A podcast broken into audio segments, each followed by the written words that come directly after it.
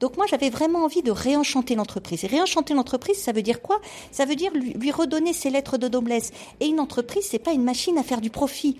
C'est un lieu, une aventure humaine où ensemble, des gens vont contribuer à une œuvre que tout seul ils pourraient pas faire. C'est véritablement l'esprit des cathédrales du Moyen Âge. Bonjour au podcast Minter Dialogue, épisode numéro 93. Aujourd'hui, c'est le 25 avril 2019. Et cet entretien est avec Gaël Monteillé. Gaël s'est converti en entrepreneur après un parcours puissant et très réussi dans des grands groupes tels Lafarge et PSA. Elle est également co-auteure de Happy Management aux éditions Duno et est désormais cofondatrice de Your Todd, une nouvelle plateforme disruptive pour le recrutement, où les candidats et entreprises font le match d'une toute autre manière que d'habitude. Dans cet entretien avec Gaël, nous parlons bien sûr de Your Todd, mais aussi comment les entreprises doivent s'adapter pour mieux recruter, garder et motiver ses employés. Bonjour et bienvenue sur mon podcast Minter Dialogue en français, où on parle des marques, des nouvelles technologies et comment les entreprises doivent s'adapter à la transformation digitale. Je suis Minterdial, votre compère pour ce podcast. Vous pourrez trouver les show notes sur mon site minterdial.fr, où vous aurez tous les liens et références cités lors de cet entretien. Plongeons alors dans cette nouvelle émission. Bonjour et bienvenue au Minter Dialogue. Ça fait longtemps que j'ai pas j'ai pas fait un enregistrement, mais il fallait que je fasse ça puisque j'ai rencontré quelqu'un qui m'a intéressé beaucoup sur un sujet qui m'intéresse. Gaël Monteillé, merci beaucoup d'être venu. Expliquez-nous un peu votre parcours, Gaël. Merci d'être venu. Bonjour, bah écoutez, merci euh, de cet échange. Donc, euh, Gaël Monteillé, écoutez, j'ai un parcours au début euh, très classique euh, dans l'industrie où j'ai dirigé des business units dans des secteurs très manufacturiers, donc dans le béton. J'ai dirigé une usine automobile et je me suis aperçue que j'ai managé de façon innée, de façon spontanée en m'intéressant aux gens en essayant de porter, d'emmener mes équipes le plus loin possible, en leur donnant du sens, en construisant des projets euh, auxquels tout le monde adhérait. Et en faisant ça, on reçoit énormément de ces équipes et surtout, on emmène euh, l'entreprise bien plus loin qu'elle n'aurait osé imaginer euh, aller toute seule. Alors, dans le béton, je ne peux que imaginer que c'est un, un monde très masculin, très régulier, beaucoup d'ingénieurs, Comment est-ce que vous avez, vous êtes arrivé à imposer votre manière? Alors le béton, c'est surtout un monde d'hommes, mais d'hommes au sens d'humain. C'est un monde rempli d'humanité. Et en fait, c'est, euh, j'ai souvent l'habitude de dire quand je suis passée du béton à l'automobile que je suis passée d'une entreprise d'hommes à une entreprise de process. Le béton, on n'a pas le choix. C'est une industrie avec un produit ultra frais où tout le monde doit être sur le pont pour que euh, de la production à la livraison sur le chantier du client, il ne se passe pas plus de deux heures, sinon le produit prend et c'est fini. Et du coup, ça crée une cohésion d'équipe incroyable. Et euh, comment j'ai fait pour justement euh, emmener les équipes, leur faire comprendre l'importance de l'équipe, du collectif et des valeurs humaines, simplement en m'intéressant à eux. Je suis arrivée dans un métier que je ne connaissais absolument pas. J'ai été nommée patronne, J'imagine qu'à ce moment-là, vous n'avez pas senti que vous étiez dans le milieu pour vous. Enfin, c'était un peu désemparant pour vous aussi. Désemparant non, parce qu'en général, j'aime bien les challenges et je me dis que si on m'a mis là, c'est que je devais y arriver. Hmm. Donc je me suis pas trop posé de questions sur le fait euh, suis-je à ma place ou ne suis-je pas à ma place.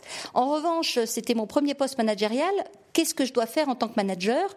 Et n'ayant pas forcément eu de réponse, je me suis dit, ben, je vais aller voir tout le monde et je vais leur demander de m'expliquer ce qu'ils font, pour ensuite pouvoir prendre du recul et construire avec eux un projet collectif où chacun trouverait sa place. Le béton, dans, ce cas-là, ça, ça, ressemble à, de la nourriture fraîche. Enfin, quand on fait de la livraison de, nourriture, on est, on est sur un temps très limité par rapport à la voiture qui est sur des, des cycles tellement plus longs. Je dirais que ça ressemble plus à de la cuisine et à du produit vivant. Mmh. Voilà, c'est euh, une centrale à béton, c'est euh, c'est une mélange. Et d'ailleurs en belge, on parle de recettes. Et donc c'est très humain, c'est très euh, sa vie. Voilà. Alors qu'effectivement la voiture, c'est très processé. Il y a des il y a des il y a des modèles, il y a des process, il y a des procédures, il y a des gammes de fabrication. Il y en a dans le béton, mais c'est beaucoup plus soft, beaucoup plus euh, vivant. Ça dépend de la température, ça dépend euh, de l'humidité, ça dépend de plein plein de choses. Et donc il y a beaucoup plus de, de gestion du matériau.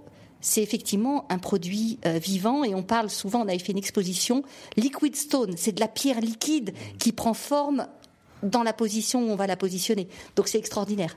Et donc après le béton, donc la voiture, et vous pourrez nous parler de votre expérience et, comment vous avez amené votre esprit, votre manière dans la voiture. Alors c'est vrai que dans la voiture c'est beaucoup plus surprenant. Donc je suis arrivée à la tête d'une usine où il y avait 7000 personnes et le monde automobile est un monde beaucoup plus traditionnel où effectivement théoriquement celui qui dirige c'est celui qui sait faire. Et moi, je suis arrivée en leur disant, écoutez, je n'y connais rien à la voiture. Bon, je leur ai pas dit que la voiture, c'était pas mon truc, mais c'était quand même pas mon truc. Donc, en revanche, le management, la fabrication, là, j'étais complètement dans mon, dans mon élément. Et effectivement, quand je leur ai dit, écoutez, le chef, il n'est pas là pour faire. Il est là pour que tous ensemble, on aille le plus loin possible. Donc, je leur ai dit, moi, je vais m'intéresser à votre métier, je vais m'intéresser à vous, mais c'est vous qui allez me dire comment on fait une voiture. Et je ne vais pas me substituer à votre vrai savoir-faire. En revanche, je vais révéler vos vrais talents et je vais faire en sorte que tous ensemble, collectivement, on aille beaucoup plus loin. Dans vos deux expériences, comment est-ce que, dans, ces deux expériences plutôt, comment est-ce que vous qualifiez l'importance de la culture de l'entreprise? Parce qu'on peut dire que la, la, voiture est processée, que c'est traditionnel. Mais je prends Tesla, c'est pas le cas en tout cas beaucoup moins. Comment, est-ce que vous qualifiez l'importance de cette culture et, percevoir la culture d'une entreprise à une autre? Ah, la culture de l'entreprise est essentielle et elle se lie au travers des valeurs humaines affichées mais surtout incarnées. Donc la première entreprise dans laquelle j'étais, c'était le groupe Lafarge, qui était empreint de cette culture humaniste, avec un vrai respect de l'homme et une place centrale donnée à l'homme. C'est l'homme, la famille et on est une vraie famille. Et du coup, c'est vrai que c'est plus facile d'intégrer ces valeurs humaines et ce management par le sens, par la vision, alors que euh, dans l'automobile, et plus particulièrement euh, chez PSA, c'était une culture beaucoup plus industrielle au sens... Alors, je sais que ça ne plaît pas et je m'en excuse auprès des anciens de PSA, mais chez PSA, c'est très clair. On est passionné par les voitures. On préfère les voitures aux hommes ça ne change rien, ça n'altère pas les vraies valeurs humaines des gens qui sont chez PSA, qui ont toutes des très belles valeurs de respect, euh, d'engagement, mais ces valeurs-là, elles ne sont pas mises au service de l'entreprise. Au service de l'entreprise, c'est le savoir-faire, c'est la rigueur. Et effectivement, c'est plus compliqué d'amener un management par les valeurs humaines, par révéler les vraies forces, ce que l'homme a de singulier et d'humain. C'est plus compliqué de l'amener dans une, euh, dans une culture managériale beaucoup plus euh, cadrée et beaucoup plus processée. C'est pas forcément l'automobile qui est processée, c'est la culture managériale. Voilà. Ah ben, c'est drôle parce que de toute façon, comme vous le savez, je partage avec vous un, ancêtre, on va dire, dans, dans l'automobile. C'est mon père qui a travaillé chez PSA pendant 10 ans, 12 ans. Et donc, je connais un peu à travers lui ce qui, ce qui en était de la culture. Alors, donc, Gaël, maintenant, vous vous êtes lancé, euh, après ces deux belles expériences, à faire un projet où on met le talent et l'être humain au centre. Donc, racontez-nous ce qu'est le projet et comment vous êtes tombé sur cette idée. Alors, en fait, en sortant de ces deux grandes expériences managériales, euh, au début, j'ai pas eu envie de sortir de l'industrie. Mon idée était euh, de se dire, notamment chez PSA, vous avez des talents, des valeurs humaines, un capital humain énorme, mais sous-exploité parce que vous le réduisez à des cases, à des process, à des KPI.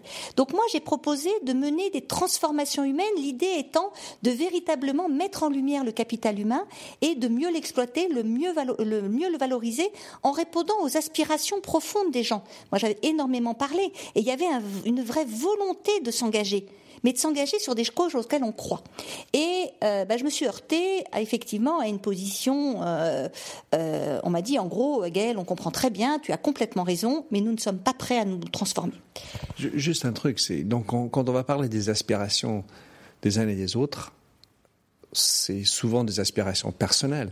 Mmh. Et, est-ce que c'était autour de ce ce espèce de prisme personnel qui était un choc ou c'était tout simplement de ne pas vouloir parler des aspirations? Je ne sais pas. Moi, à titre personnel, non, moi, à titre personnel, moi, je veux, j'allais dire que j'ai quatre enfants, et euh, quand je vois aujourd'hui euh, la vision de l'entreprise par toutes les générations, elle fait plus envie. Vraiment cette conscience, ce sentiment de participer à une grande œuvre. Et le but de la cathédrale n'était pas de gagner de l'argent. Et donc l'idée, c'est que moi, je voulais remettre dans l'entreprise cette, euh, cette opportunité pour chacun de s'y réaliser et de s'y réaliser autour de valeurs et d'aspirations qui nous tiennent à cœur. Mmh. Et puis euh, l'image de la cathédrale, surtout dans ces temps-ci, est très très puissante, mais en plus c'est vraiment, vraiment ça. Il y, a, il y a des artisans, c'est pas des artistes, c'est des artisans qui participent et ils verront pas sur les 300 ans, enfin 200 ans que ça a mis pour Notre-Dame d'arriver. Donc c'est, je participe dans quelque chose de plus grand que moi. Exactement, c'est tout à fait ça. Et donc c'est véritablement euh, ce vers quoi euh, je voudrais que l'entreprise revienne aujourd'hui. Et aujourd'hui, si effectivement on a, on constate ce désengagement, euh, cette même cette souffrance au travail, c'est lié au fait qu'on a déshumanisé euh, l'entreprise, on lui a enlevé tout son sens. Et l'idée, c'est de remettre euh, l'aventure humaine et euh, effectivement permettre à l'homme ce qu'il était avant, de se réaliser dans son travail et d'avoir cette conscience et d'être valorisé pour son talent, pour son savoir-faire. Et effectivement, on peut parler des, des, cathédrales. Les entreprises suivantes, ça a été les manufactures. Les manufactures de Colbert, c'était pas pour gagner de l'argent, c'était pour mettre en valeur euh, tout le savoir-faire de ces ouvriers et toutes ces valeurs qu'on veut remettre parce qu'on est convaincu que c'est elles qui sont porteurs de performance pour l'entreprise, toutes les valeurs du compagnonnage, de respect, de, de, de, de, de développement, c'est ça qu'on veut remettre. Moi, je discutais euh, très récemment avec des jeunes en disant, mais si tu, qu'est-ce que tu attends de l'entreprise? Qu'est-ce que tu attends de ton travail? Et ils m'ont tous répondu, nous, on veut en permanence apprendre, on veut en permanence grandir. Et on ne peut pas envisager être enfermé à 25 ans dans un cursus tout fait. Et on veut avoir cette stimulation permanente de se dépasser, d'avancer, d'aller plus loin et de construire le monde de demain. Tous les jeunes veulent changer le monde parce que le monde tel qu'il est devenu aujourd'hui ne leur convient plus et ils n'y retrouvent pas ce sens et cette opportunité de grandir. Alors, votre solution, Gaëlle alors notre solution, c'est qu'on s'est dit, euh, effectivement, le management euh, que euh, je dis nous parce que je suis avec un associé, ce management qu'on a pu nous essayer de mettre en œuvre et qu'on a mis en œuvre de façon réaliste dans l'industrie, on a pu le faire parce qu'on était nous-mêmes animés d'un certain enthousiasme presque d'une certaine folie, parce que quand vous faites ça, bah, vous exposez à pas rester, parce que la flamme de l'enthousiasme, au bout d'un moment, euh, quand vous êtes seul à la, à la, à la soutenir, bah, vous partez. Donc on se dit, si on veut vraiment que l'entreprise se transforme, et on est convaincu que l'entreprise de demain, c'est celle qui pourra effectivement euh, reposer sur les, sur les hommes et les femmes, et que ce soit devenu, que ça devienne une entreprise euh, human-centric, avec en révélant tout ce que les gens ont d'unique, on peut pas compter sur l'enthousiasme individuel des managers, il y en a trop peu. Donc du coup, on s'est dit, on va euh, proposer un certain nombre d'outils euh, qui vont permettre effectivement euh, de révéler ce potentiel humain. Et du coup, on propose des solutions sur l'ensemble de l'expérience employée, à partir du recrutement jusqu'à la gestion des talents en interne, pour que à tout moment de la vie d'un salarié, il y ait un alignement entre ses vraies aspirations, les valeurs qu'il souhaite intégrer et que ces valeurs, ces aspirations, ces talents soient alignés avec les besoins et les attentes à un moment donné de l'entreprise. D'où la naissance de Todd. D'où la naissance de Todd, où effectivement on a des outils pour euh, révéler, pour euh, qualifier les valeurs humaines, pour faire permettre l'expression libre des aspirations et des outils de matching qui sont euh, qui sont qui reposent sur des neurosciences et de la psychologie. Aujourd'hui, les neurosciences et la psychologie permettent de révéler les valeurs de chacun, de révéler les ressorts internes et du coup de les mettre en lien avec, euh, de les marier avec les, enjeux, les attentes réelles de l'entreprise, pas celles qui sont euh, exprimées dans une case ou dans une fiche de poste. J'ai employé le mot désemparé tout à l'heure. Peut-être c'est un bon mot pour euh, décrire l'état dans lequel certaines entreprises que vous, à laquelle vous vous confrontez sur cette idée de parler des vraies valeurs, de, du de facto de ce qui se passe dans l'entreprise et de révéler ça par rapport à ce qui est écrit dans le, rapport annuel. Alors effectivement, c'est ça peut poser un problème aux entreprises parce qu'effectivement, elles vont tout afficher des belles valeurs euh, dans leur hall d'entrée, dans leur rapport, et nous, on leur dit c'est très beau, mais nous, on a un outil pour vérifier que c'est vrai. Oui, et l'esprit killer, on va, on va devoir faire face à ça. Et du coup, effectivement, et c'est ce qui freine le développement de notre approche, c'est que euh, les patrons aujourd'hui, et nous on le voit bien, sont pas tous alignés avec ces valeurs euh, d'engagement, de respect, de collectif. Et euh, effectivement, leur dire ça ne marchera que si tout le monde, du patron jusqu'à l'ouvrier, partage ces valeurs et les met toutes au service de l'entreprise. Et donc en fait, il y a une espèce de perte de contrôle. Le résultat n'appartient pas au patron, le résultat, il appartient à tout le monde. Et il appartient même à la postérité si on parle des cathédrales. Mm. Et là, c'est compliqué. Parce qu'en fait, le problème, quelque part, c'est qu'on a beau comprendre peut-être qui est le, candidat, mais il faut encore que ça corresponde à une réalité en entreprise. Et donc, quelque part, euh, si je comprends bien, donc Todd, permet à une entreprise de se regarder et de manifester en transparence qui ils sont. Tout à fait. Et donc effectivement, nous, quand on présente des candidats, notamment sur des postes en recrutement, euh, comme l'idée c'est de faire un matching entre euh, les valeurs et les attentes des deux côtés, donc nous, on profile autant nos candidats que nos entreprises et nos clients. Il peut très bien nous arriver de dire à un candidat, écoutez, pour ce poste, pour cette mission, pour ce projet, c'est top. Vous allez vous éclater. Vous allez y retrouver tous les éléments, tous les ingrédients nécessaires à votre réalisation personnelle. Néanmoins, on vous le dit, les valeurs de l'entreprise telles qu'elles sont affichées ne sont pas les vôtres. Donc ne vous projetez pas au-delà. C'est-à-dire que ce mariage réussi entre vos aspirations, vos valeurs, vos ressorts internes, c'est le temps du projet. Mais c'est pas grave. Vous en trouverez un autre ailleurs. Aujourd'hui, l'entreprise n'est pas alignée avec vos valeurs, mais pour le projet donné, vous êtes la personne qu'il faut et vous allez vous éclater. Alors, en vous écoutant, si je suis un jeune, et souvent les jeunes sont intéressés par les projets, mhm. c'est un projet intéressant, stimulant, qui me correspond, j'ai l'expertise pour pouvoir le faire, et ça, ça correspond totalement à, l'esprit d'un jeune mhm. qui se dit, ben, pendant 18 mois, je m'attaque, j'adore. Pour l'entreprise, en revanche, il y a souvent, ben, il est là pour la carrière, tout l'argent que je dépense pour l'embaucher, pour la former. Euh, je veux pas qu'il parte au bout de 18 mois. Donc, comment aligner ces deux, deux aspects? Alors, nous, on est convaincus qu'il faut changer de vision sur les ressources humaines. Il y a effectivement cette vision traditionnelle qui se ressort même dans les termes utilisés par les DRH acquisition de talent, rétention de talent, comme si les talents étaient leur possession. Et aujourd'hui, on n'est plus du tout dans un monde de possession. On est dans un monde de partage et d'ouverture. Donc moi, je suis convaincue que le succès de l'entreprise de demain, elle reposera sur un écosystème de talents avec des gens qui vont rester toute leur vie dans l'entreprise, qui vont assurer euh, la continuité, et mais ce ne seront pas les mêmes. Les moteurs internes de quelqu'un qui a besoin de changer, qui vit en mode projet, sont pas les mêmes. Et donc il leur faudra, et les talents dont ils ont besoin à un moment donné, s'ils ont un projet particulier de transformation, ils en ont besoin pendant le temps du projet. C'est pas la peine de chercher à retenir des, atouts et des compétences dont ils n'ont même plus besoin. Ces compétences vont, se, vont dépérir puisqu'elles ne seront plus sollicitées. Donc l'idée, et c'est aussi une des ouvertures que propose Todd, c'est de euh, gérer un écosystème de talents du dedans avec des talents du dehors qui vont venir six mois, un an, trois ans et qui resteront tant qu'il y aura cette tension positive entre leurs aspirations, leur aspiration à grandir, à se développer, à apporter leurs compétences, et l'attente de l'entreprise à un moment donné.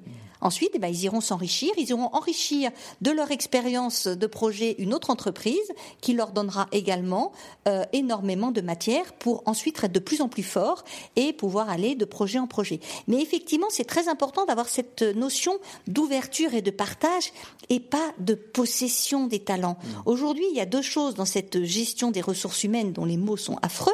Il y a une notion de ressources humaines comme si vous aviez des ressources sur un étagère, voire des consommables. Et aujourd'hui, l'humain est souvent vu comme un coût, comme un consommable, ce qui est terrible, alors que c'est quelqu'un qui doit, que c'est justement une, une ressource au sens d'une création de valeur permanente. Et l'idée et tout l'enjeu est de garder toute l'énergie humaine et de la développer. Et que cette énergie humaine, elle soit de plus en plus grande et de plus en plus forte. Je pourrais dire d'abord la notion de location de quelqu'un au lieu de propriété ça, ça me paraît intéressant. Et, l'autre chose, c'est par rapport à l'agilité, parce que c'est un mot qu'on emploie beaucoup aujourd'hui. Il faut que je change, il faut plus, plus rapide. Et cette notion d'avoir des, gens sur des projets, ça, correspond aussi à, à la notion de philosophie de management de l'agilité. Alors exactement, c'est euh, de l'agilité. Et moi j'aime bien parler de cet écosystème mouvant. Il n'y a pas de frontières, les, frontières de l'entreprise, euh, euh, non, il y a un certain nombre de partenaires qui vont, qui viennent et qui apportent le moment voulu, la bonne compétence, le, bon, le bon talent au bon moment. Et ça peut être également en temps partagé. Vous n'avez pas forcément besoin d'un temps plein pour tenir un poste. Et d'ailleurs, c'est paradoxal. Si justement la mission, souvent l'entreprise, si c'est un poste de très haut niveau avec des très grands enjeux, va dire je ne peux pas proposer un temps partiel. Et donc du coup, ils vont mettre un grand directeur, euh, euh, chef de projet à temps plein, mais le chef de projet, il est là pour battre la mesure. Mais comme c'est pas lui qui fait, eh ben, vaut mieux qu'il soit pas là. Et donc, en fait, paradoxalement, il sera beaucoup plus efficace à mi-temps ou un jour par semaine et laisser de, de, l'air et de l'oxygène à ceux qui font et pas être toujours derrière leur dos. Et du coup ça conduit à du micromanagement à de, de la de, de, de, la de la de la de la pression inutile qui n'est pas créatrice de valeur. Je pense au présentéisme parfois aussi dans cette notion. Si on parle de temps plein temps partiel l'idée de présence euh, devient encore plus présente dans la conversation. Quel est votre point de vue et votre expérience qui fait par rapport à, cette notion de présentéisme? Alors moi, je suis très très souple en matière de présentéisme. Euh, il n'y a aucun sens à la présence si elle ne sert à rien. Moi, je suis vraiment beaucoup plus. Alors ça, c'est la notion euh, euh, de lean, c'est-à-dire qu'on ne fait que des choses qui créent de la valeur. Et là, justement, moi, je suis en train de faire une réflexion sur alors les moudas. Alors pour ceux qui savent le mouda en lean, c'est c'est tous les gaspillages, tout ce qui sert à rien. Et le, les vrais projets lean, c'est la chasse au mouda et c'est on, on, on met on met en valeur la vraie création de valeur de chacun. Celui qui sait améliorer le poste de travail, c'est l'ouvrier. Et euh, justement, euh, le, chef de projet qui n'a aucune compétence sur le poste de travail, qui vient l'embêter euh, en, lui, en lui demandant des comptes toutes les cinq minutes, c'est de la création, il n'y a aucune valeur. Donc le fait de rester au bureau pour rester au bureau et être présent n'a pas de sens en tant que tel. Alors ça dépend des postes. Bien sûr, quelqu'un qui est à l'accueil, une, une, une hôtesse d'accueil, si elle n'est pas là tout le temps, alors certes, quand personne n'arrive, on peut penser qu'elle sert à rien. Mais là, il y a cette notion de service permanent, et donc là, ça a du sens. Euh, effectivement, le présentéisme a aussi une, euh, une, une valeur pour ceux qui ont besoin de travailler en collectif. C'est-à-dire que l'entreprise qui dit vous venez jamais travailler chez vous, il n'y a pas cette affection sociétatis qui peut se créer. Donc il y a quand même besoin de venir, mais pas venir pour venir. Donc effectivement, euh, le côté entreprise libérée, euh, du moment où vous avez vos objectifs, vous les remplissez euh, très bien. La seule limite au fait de faites ce que vous voulez, venez pas au bureau, c'est qu'il y a quand même cette, ce besoin de construction collective. Donc il y a besoin d'être ensemble. Mais le présentéisme pour le présentéisme, et notamment, donc là on a, on, on a des clients euh, qui ont vraiment tout compris de l'esprit de Todd. Et là j'ai un exemple, alors je le citerai pas, mais euh, je ne citerai pas l'entreprise, où on a toutes les possibilités de souplesse dans l'utilisation des talents. C'est une entreprise qui est venue nous voir en disant on a besoin de se transformer. On ne sait pas trop ce dont on a besoin. On a besoin de se transformer. On a fait de la transformation digitale, mais notre métier bouge tellement, il faut qu'on aille plus loin. Est-ce que vous pouvez nous trouver quelqu'un qui va nous aider à construire notre projet de transformation? Donc là, pas de problème. On a trouvé euh, chez Todd quelqu'un qui faisait, euh, c'est une designeuse au départ et euh, qui fait beaucoup de design thinking, mais qui, qui a mis tout son savoir-faire de designeuse au service de la stratégie. Donc au début, elle n'y est allée que pour animer un séminaire, le préparer, l'animer avec l'équipe, pour construire le projet. Donc c'était 5-6 jours, pas plus. Vraiment, alors. Coup de poing voilà, un coup de poing, mais avec les outils de Todd, donc en révélant dans l'équipe qu'elle devait mettre en mouvement toutes les forces en présence. Donc on a utilisé les outils de profiling pour révéler le potentiel de l'équipe. Ensuite, après le séminaire, la patronne de l'équipe a dit non, non, mais euh, faut qu'elle reste. Maintenant, il faut nous aider à mettre en œuvre. Donc là, on s'est dit pareil. C'est pas un temps plein, c'est. Et donc la personne, on a fait un contrat euh, d'interne, de, de, freelance. Euh, et ça devait durer six mois à mi-temps. Et finalement, la mayonnaise a tellement pris que la personne était tout le temps dans l'entreprise. Hmm. Donc le client dit, je, vais, je, me dépêche, le client dit, bon, bah, on va l'embaucher, mais moi j'ai dit attention, pour qu'elle reste suffisamment apporteuse de performance, il faut lui laisser un espace de liberté. Et donc ils ont su faire un contrat qui est un contrat temps plein, mais qui autorise contractuellement notre talentode à aller s'enrichir deux mois par an chez d'autres clients, sans aucun contrôle de son employeur principal. Et je trouve ça extrêmement intéressant de comprendre que pour apporter du transformation, de l'énergie, il faut l'appuiser quelque part. Et quelque part, on peut chercher ailleurs l'inspiration et, et, apprendre d'autres endroits.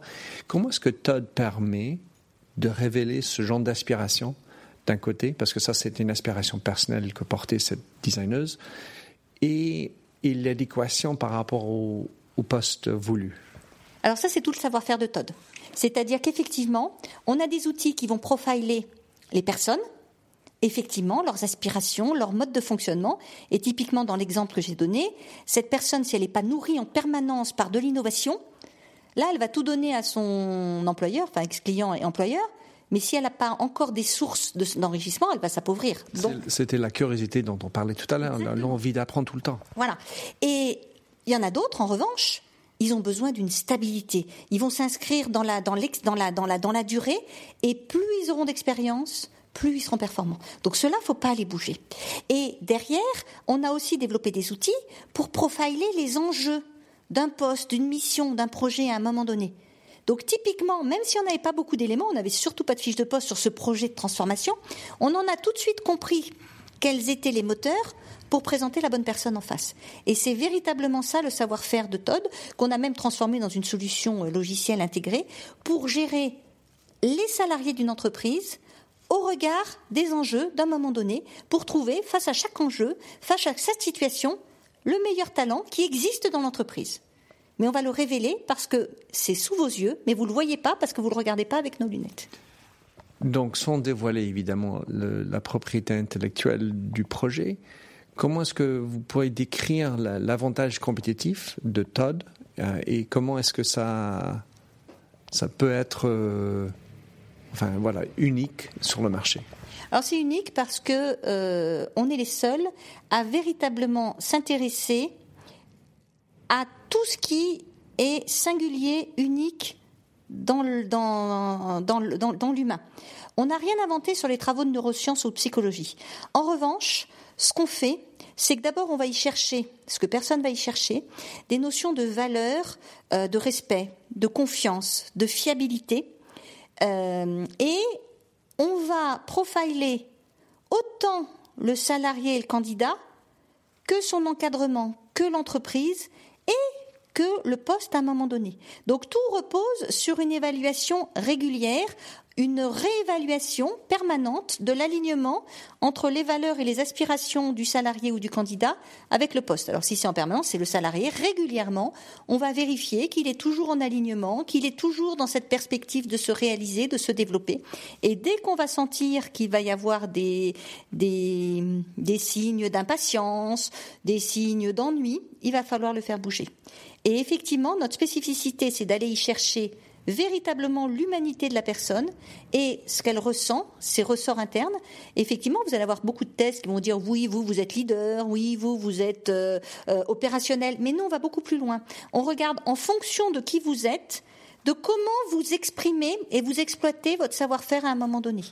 Et dès que vous ne l'exploitez plus, parce que vous ne vous y retrouvez plus, nous, on va le voir.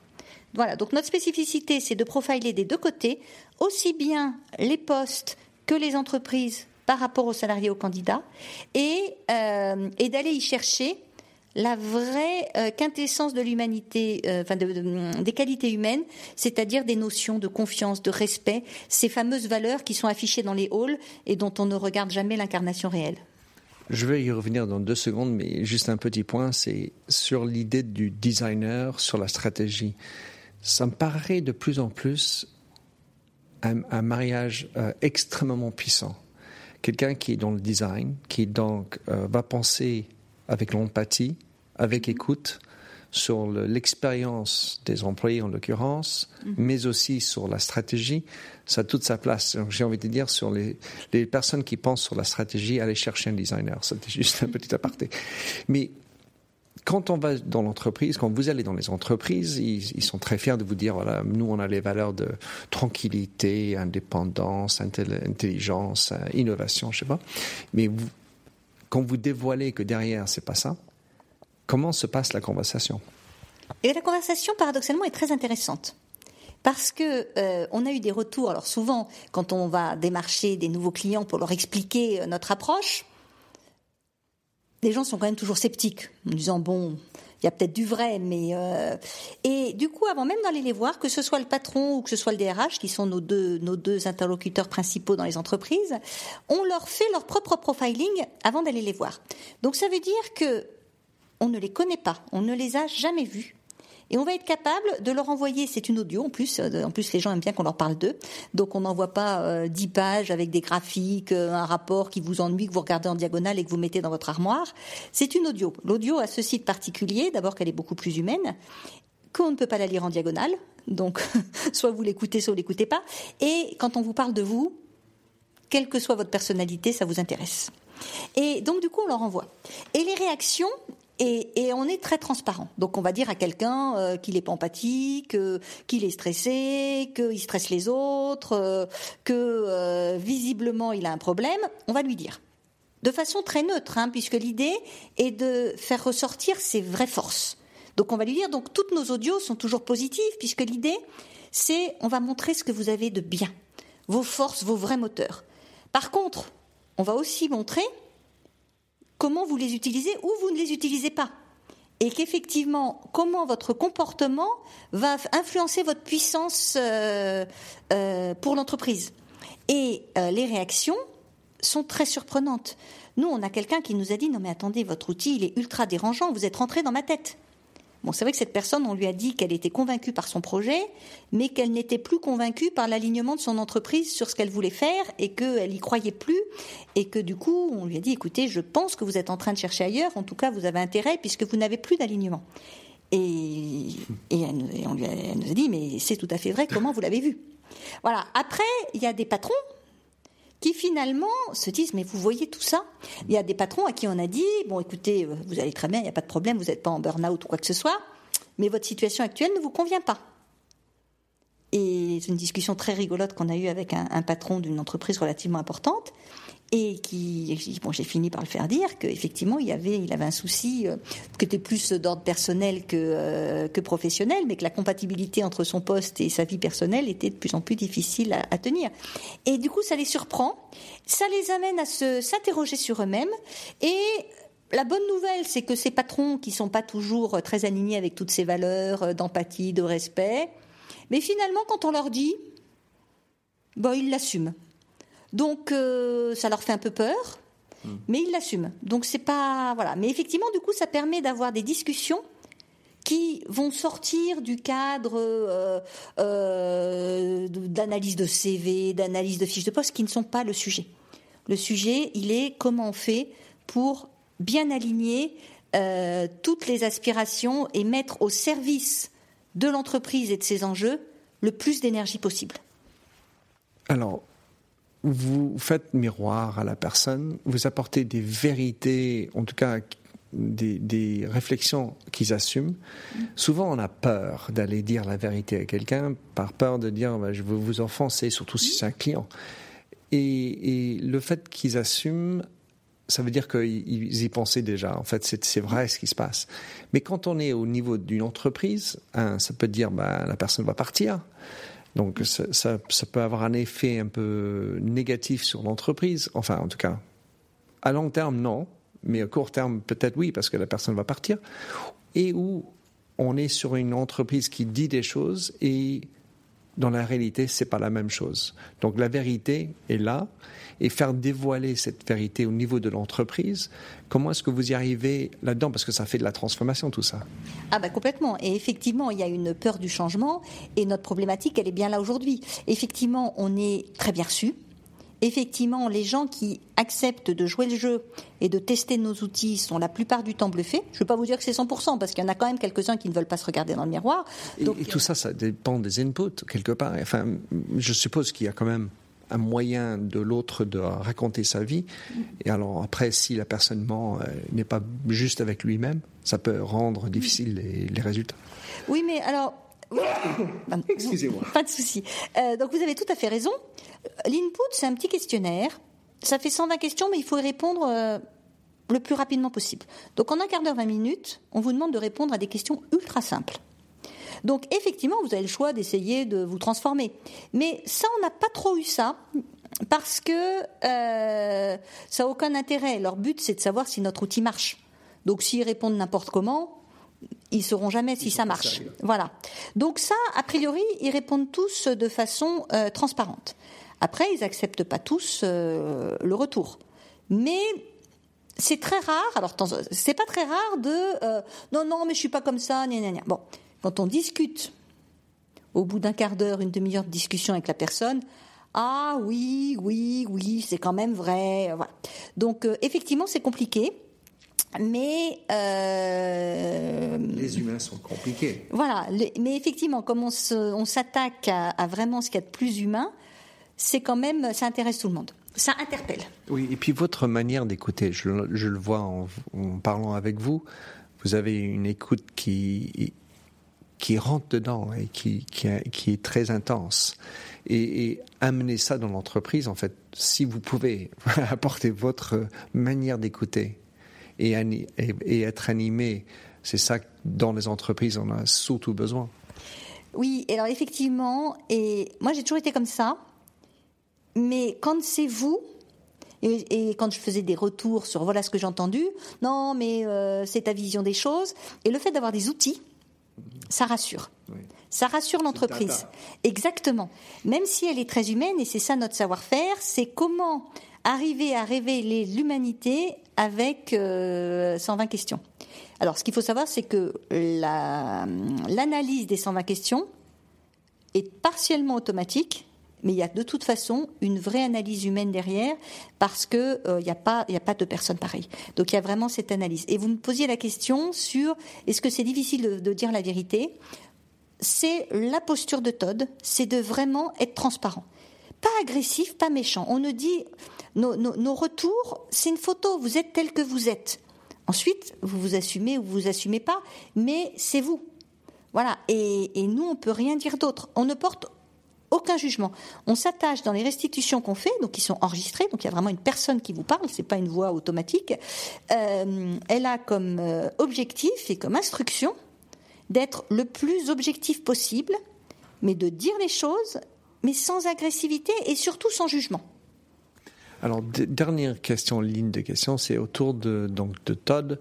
Vous avez à la fois des entreprises qui sont des clients et les les, les candidats et euh, sur le marché et comment Todd opère, lesquels des deux est le plus facile ou est le point le plus difficile?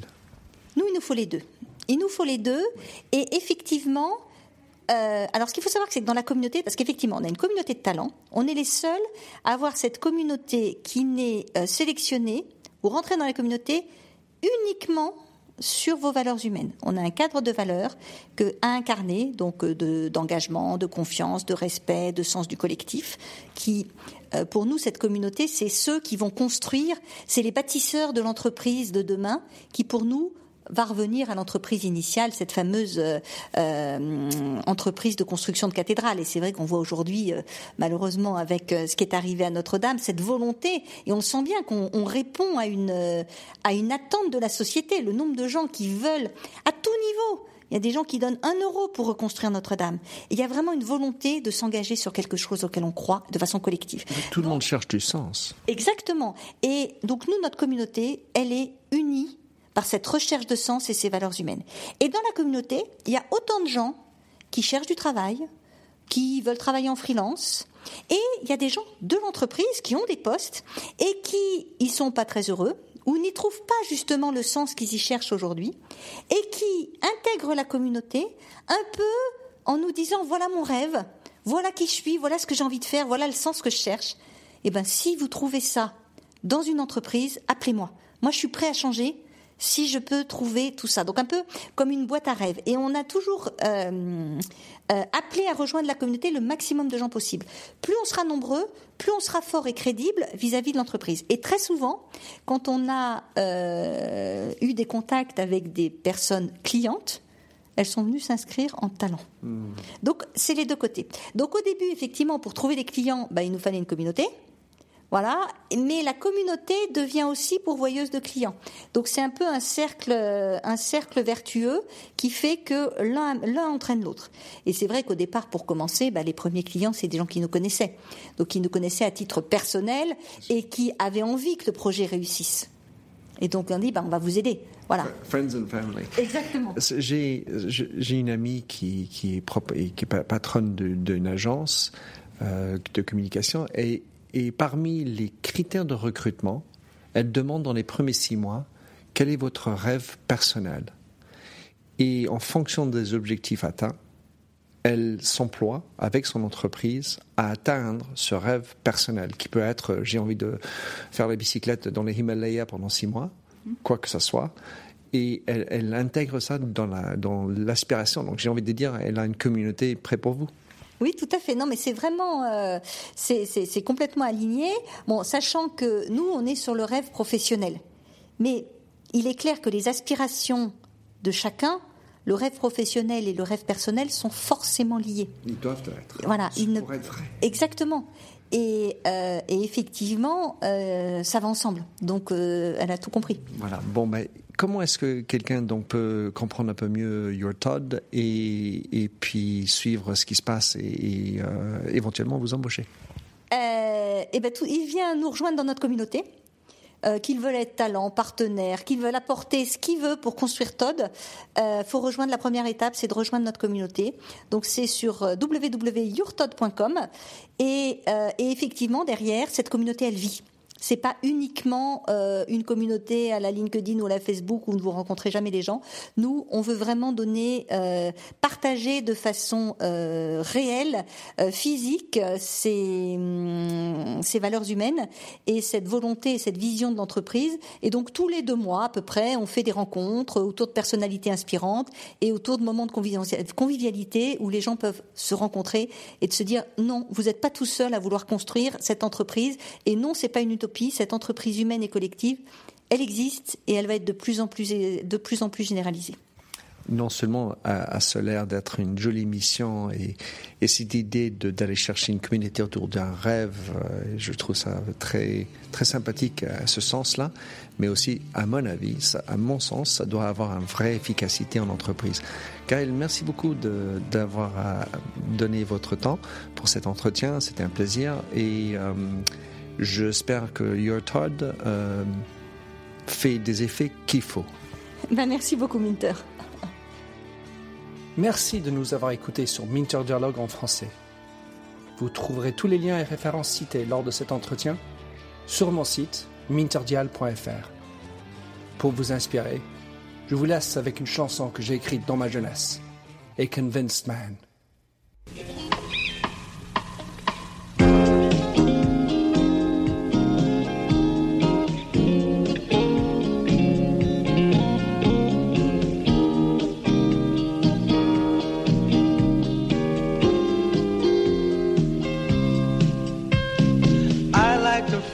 A stranger tucked around me, precipitating the danger to feel free. Trust is the reason, still I won't tell the lie.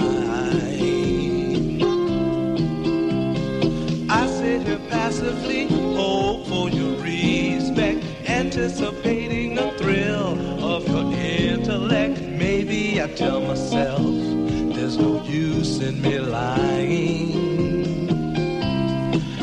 A convinced man building an urge. I'm a convinced man to live and die submerged. A convinced man in the arms of a woman. I'm a convinced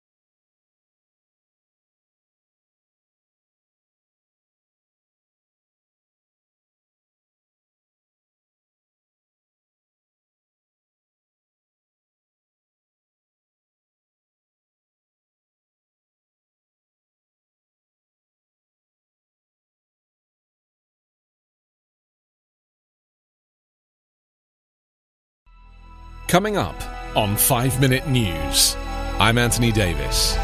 You might think it's partisan because maybe it's critical of one side or the other, but it's not. It's just the truth. And I think that's also something that's kind of unusual for Americans listening to the radio or to podcasts because the news landscape in the States has been so partisan for so many decades. So, Five Minute News is verified, truthful, independent, unbiased, and essential world news daily.